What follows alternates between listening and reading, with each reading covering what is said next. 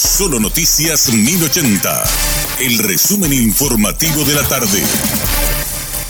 Hola, soy Richard Toñanes y este es el resumen informativo de la tarde. Hoy se realizó la inspección en la vivienda donde ayer se registró un caso de feminicidio, homicidio y posterior suicidio en el barrio en Bocayatí de la ciudad de Villaliza. Sobre el caso habló con Radio Monumental el comisario Luis López, jefe del departamento de homicidios. Los policías que fueron hasta la vivienda no tenían la información, comisario, de que este hombre estaba armado. No tenían conocimiento. Se va a solicitar la denuncia realizada ante la Secretaría en Ciudad Mujer en Villaliza mismo a los efectos de saber el contenido. A ellos les llega una exclusión del hogar de carácter urgente, pero en esa orden judicial no especifica el grado de peligrosidad de las personas que se encontraba dentro. En esa orden judicial que sale de juzgado de atención permanente no consta la peligrosidad de esta persona. Por eso le decía también de que ahora a través del Ministerio Público estamos solicitando el contenido de la denuncia realizada en Ciudad Mujer de Villaliza. Entonces, entonces, una vez tenido eso, hay que ver la inconsistencia entre la denuncia y la orden judicial respectiva.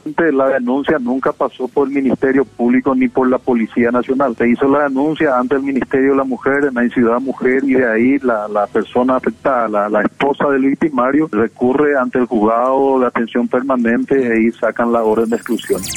El juez Gustavo Amarilla habló con Radio Monumental sobre la orden de captura nacional e internacional que impartió nuevamente contra la empresaria Dalia López y su cómplice Wilmondes Sousa Lira. Esta mañana reiteramos la orden de captura tanto contra la señora Dalia López como al señor Wilmondes de Sousa, un brasilero que había estado ya en el proceso, pero después incumplió un arresto y presumimos que, se fugó hacia el Brasil, ¿verdad? Pero no tenemos mayor información de ninguno de los dos. Reiterar es volver a decirle a la policía de que son personas buscadas, que tienen orden de captura, si bien con una orden que ingresa al sistema informático la policía, eso ya está registrado. Pero bueno, volver a decirle que hagan sus esfuerzos por ubicarlos.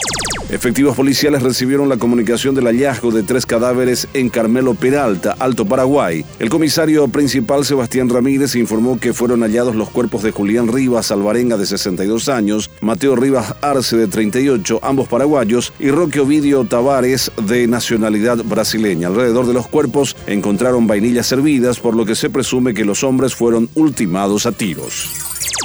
El Ministerio del Ambiente y Desarrollo Sostenible MADES desde mañana miércoles 1 de febrero iniciarán los controles de emisiones a los autos usados a ser importados en procedimientos que se harán previo a la gestión de los despachos aduaneros. Las verificaciones serán con la intención de evitar que motores en mal estado entren al parque automotor del país y terminen emitiendo humo que impacte negativamente en la calidad del aire que se respira y en el medio ambiente en general. A la fecha, el Ministerio de Educación y Ciencias ya logró distribuir al 51% de los kits escolares en un total de ocho departamentos. Para este año se prevé llegar a más de 1.300.000 estudiantes. Según informes, en la zona del Chaco ya se ha completado el 100% de distribución, así como en otros departamentos como Misiones, Niembucú y Caazapá, además de Asunción y Central. Para los próximos días continuarán los envíos en las demás regiones. Este fue nuestro resumen informativo. Te esperamos en una próxima entrega. La información del día aquí, en Solo Noticias 1080.